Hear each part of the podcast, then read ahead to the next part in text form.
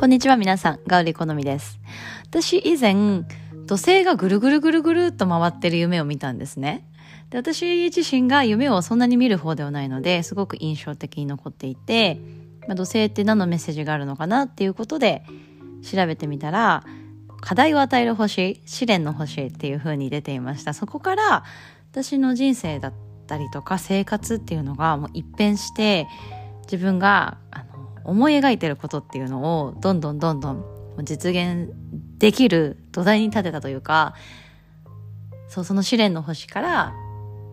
何を学んで、どうやって体を動かして、どう考えて人とコミュニケーションを取っていけばいいのかっていうのをもう改めて真剣に考え始めた時期だったんですね。なので、夢を見るっていうことがまず私がめったにないので、その土星がぐるぐるぐるっと回ってることに対して、ね、すごく、あの、神秘的に思いました。そこから何か私の人生が再スタートした気がします。でさらにパワフルに、その試練向けて、いろいろ自分の練習だったりとか、鍛錬、修行みたいなイメージを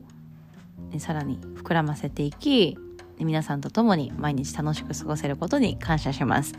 でちょうどそこからあの星のメッセージっていうものに興味があって、まあ、満月だったり新月だったりとかいろんな人のブログを読んでみたりしてるんですけどちょうど今は水星逆行っていう物事がうまくいきそうでいかないすごくもどかしい時期に入ってるみたいです。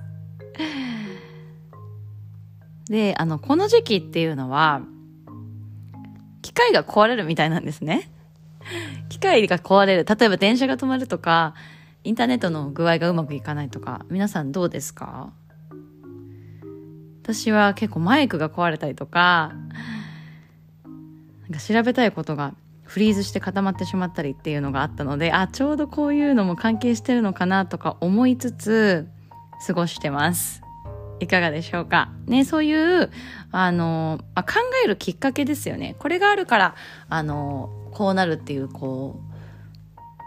う、決められたことはないと思うんですが、何か考えるきっかけとして、自分の中にメッセージっていうのを、の受け取るタイミングっていうのがあるといいかなと思います。そういう意味でも、満月、新月っていうのが大体2週間に1回来ますので、その時の自分が考えてることだったりとか、目標にしていることっていうのはさらに明確に取り組むべきことだったりとか、自分が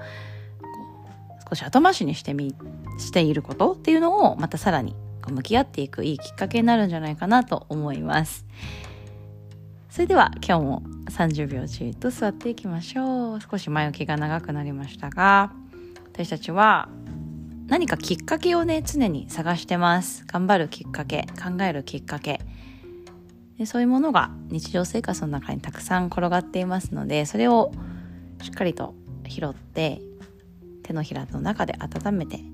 自分が目指している方向をしっかりとクリアにしていくことが大切です。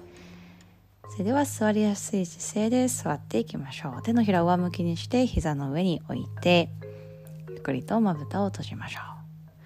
今日は胸の前手のひらを合わせていきましょう。今膝の上に乗せ乗せている手のひらを早速胸の前で合わせて、右手はそのまま残し、左手手のひらは上向きでまた膝の上に戻していきましょう。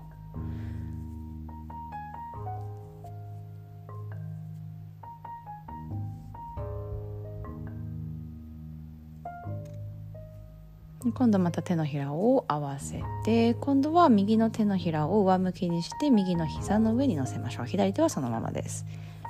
左手は胸の前。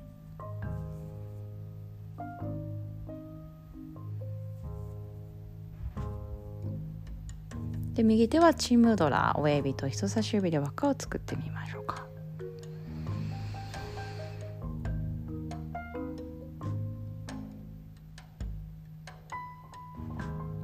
吸液と吐く液のリズムを均等に。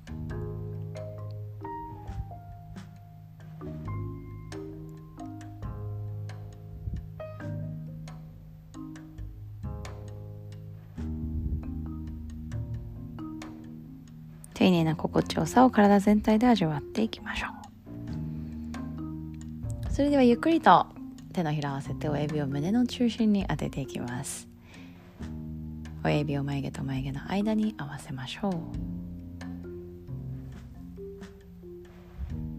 毎日毎日が世のように過ぎ去る。